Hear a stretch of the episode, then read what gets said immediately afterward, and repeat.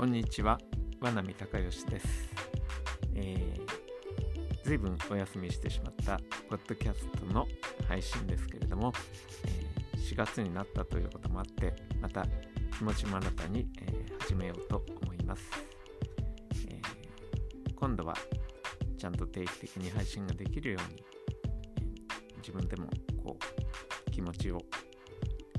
新しくしてね、えやっていきたいと思います。えー、実は私は4月1日が誕生日なんですね。それで、えー、一つ年を取ってしまいました。えー、78歳という、まあ、かなりいい年齢になりました。うん自分でもう本当にそんな年なの？ちょっと信じがたいなっていう思うこともありますし、やっぱり少しこう疲れてたり体がだるかったりするといやもうやっぱりそういう年なんだよな。俺はじじいだよな思ったりもします、えー、体調にもやっぱり少し波があって元気な時とそれほどでもない時とある。やっぱりそれはもう若くない証拠かなと思ったりもしますけれども。でもやっぱり気持ちはいつも若くありたいしまあそうであるためにはやっぱり健康でなくちゃいけないと思っていて、えー、今は毎週プールに出かけて水中運動をする。水泳ではなくて、えー、プールの中に立って、まあ、いろいろ体を動かすそのトレーナーの先生の号令でいろいろな運動をするっていうね、まあ、そういうクラスに行ったりはしているんですけれどもただやっぱり自分では運動が足りないという自覚があって、えー、もうちょっと何とかしなきゃいけないなと思いつつ実際にはあんまり行動できないというね、まあ、そういう状態です。で今のところまああの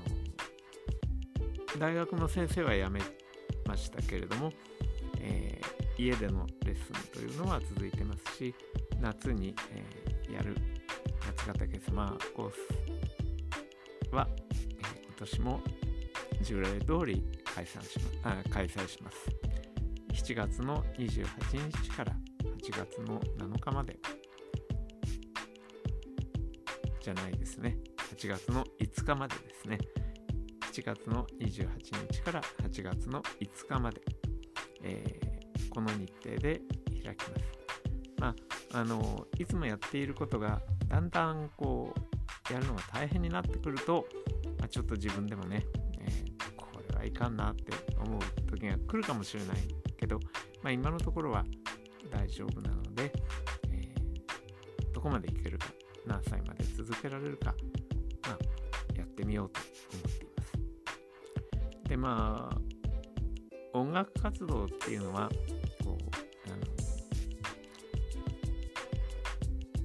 ただ続けてればいい。ただ弾いてればいい。とかね、えー、ただ同じことを教えてればいい。というものではないと思うんですね。うん、それだったらあんまりやっても意味がないんで。やっぱり自分が少しずつこう進歩していくあるいは変わっていく、えー、その日々、え、暮らしていることがこう経験として自分の演奏に生き生きるような生かされるようなそういうあの音楽家でなければならないと思うんですけれども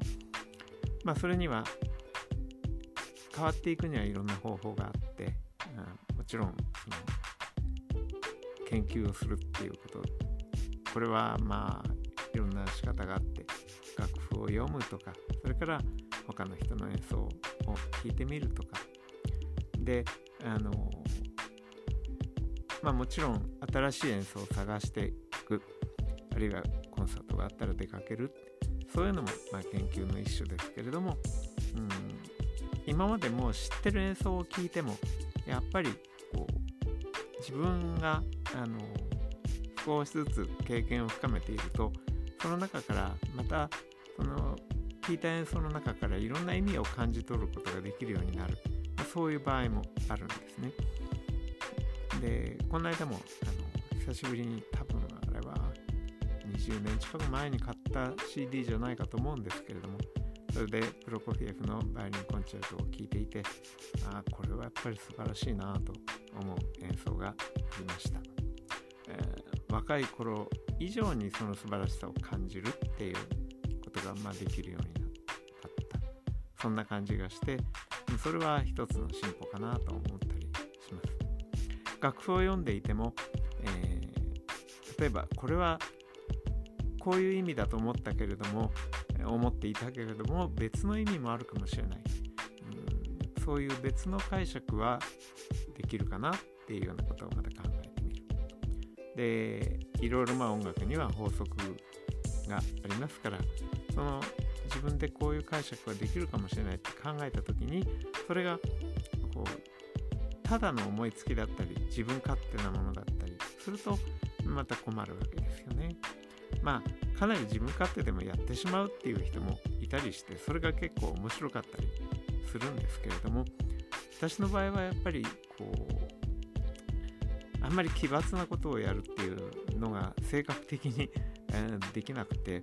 まあどっちかというとこうオーソドックスな中で少しずつ変えていくっていうようなね方になっちゃうんですけれどもそれでもやっぱりこう同じことを繰り返すのは嫌なので、えー、なんとかならないかなと思って、まあ、いつもその曲と取り組むわけです。で今年は、えー、主に3人の作曲家の音楽に取り組んでいきます。シューベルト、ドボルザーク、そしてバッハ。まあバッハはあの毎年っていうかいつもいつもやってるわけですけれども去年はあのその77歳のコンサートが12月にあってここではバッハの作品を珍しく演奏しなかったんですよね。だからあのまあめあの自分としては珍しくバッハから少し遠のいた1年だったかなと去年はねそんな風に感じています。でその前の年はバッハのバイオリンとチェンバロのためのソナタ全曲をやりましたのでもう本当に最後の2ヶ月ぐらいはバッハ漬けっていう感じで過ごしましたけれども去年はその反動で、ま、バッハをあまりやらなかった。で今年はまた、えー、たくさんやる、えー、後半の2ヶ月から3ヶ月はバッハ漬けになります、えー、12月23日に、バッハの無伴奏作品6曲全部まとめて1日に演奏しようっていうそういう企画を立てています。これはあの東日本大震災の年1900じゃない2011年の、えー、12月にやって以来12年ぶり2度目っていうことになるんですけれども、まあ、私のクリスマスバッハシリーズ毎年クリスマスにやってるシリーズが30回を迎えるということでね、何か記念になることをやりたいと思って、えー、これを企画しています。でその前のシューベルトとドボルザークというのは、えー、夏のその先ほど最初にお話しした、えー、八ヶ岳のサマーコンサート7月28日に弦楽四重奏曲の「死と乙女」というのこれは、えー、若い頃には弾いてた曲なんですけれども本当に40年ぶりぐらいでまた取り組んでみようと思っていて、えー、とてもこう繊細な難しさを持った曲なんですね。で若い頃は何て言うかな力ずくで弾いてたっていうか、えー、結構できてたつもりだったんですけれどもやっぱりそれはあの本当にできたできていたわけではなくてもう一回ちゃんとやってみたいっていうふうに、まあ、金がね思っててね。でそれを今年やるわけですけれどもまあこれはかなり自分にとってはチャレンジです、えー、去年のブラームスもまあチャレンジではありましたけれども、まあ、ブラームスの場合はあのもうちょっとこう自分にはできるというまあ一種の確信みたいなものがありました。でシューベルトだってもちろんあのできないと思ったらやらないわけで、まあ、できるだろうとは思ってるんですけれどもただそのブラウスのように何て言うのかなこうビジョンがはっきりしてるわけじゃなく、まあ、これからどこまでできるか頑張ってみようっていうようなね、まあ、そういうところもちょっとあります。もちろん曲自体は若い頃30代の頃は弾いてましたからあの覚えてないわけではないんですけれどもさてどういう演奏ができるかなっていう。で、まあ、四ヶ岳では素晴らしい仲間が一緒にそのカルテットを組んでくれるので、まあ、それその人たちと何かね自分でこうやったというあの手応えっていうのかな、えー、そういうものが残る曲をやりたいただお客様に満足していただくために、えー、自分が必ずできる必ずできるというかあんまり練習しなくても弾けるようなレパートリーをそこでやって、まあ、いい気持ちになってるっていうのがどうしてもできなくてもうちょっとちゃんとチャレンジをしたいでそのためにリハーサル時間も、まあ、長くとってもらうわけですけれども、えー、仲間の人たちは大変だろうと思ってるかもしれないけど、まあ、そこでなければできないアンサンブルを作ってみたいというね、ま、そういう欲があります。で、使徒乙女をやって、それから、えー、9月から10月にかけては、チェロの、まあ、そのカルテットの時も一緒にやるチェロの荒陽子さんと、えー、土屋美音子とトリオで、えー、シューベルトのトリオ。これは10月6日には東京でもやりますけれども、まあ、そういう演奏があります。でドボルザークの方は、えー、その長坂ではドボルザークのピアノ50奏曲をやって、えー、東京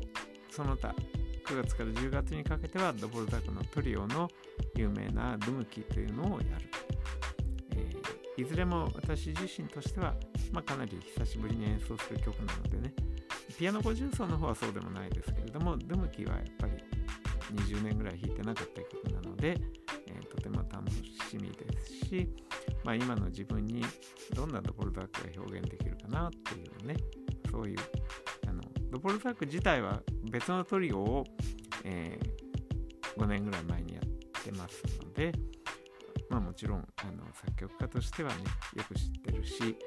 えー、今の自分の気持ちでもう一回表現してみたいと思う作曲家ですね、えー、そういう、まあ、ドボルザークのピアノトリオ。そしてピアノ50奏。それからシューベルトの弦楽四重奏とトリオ、まあ、そういうものを、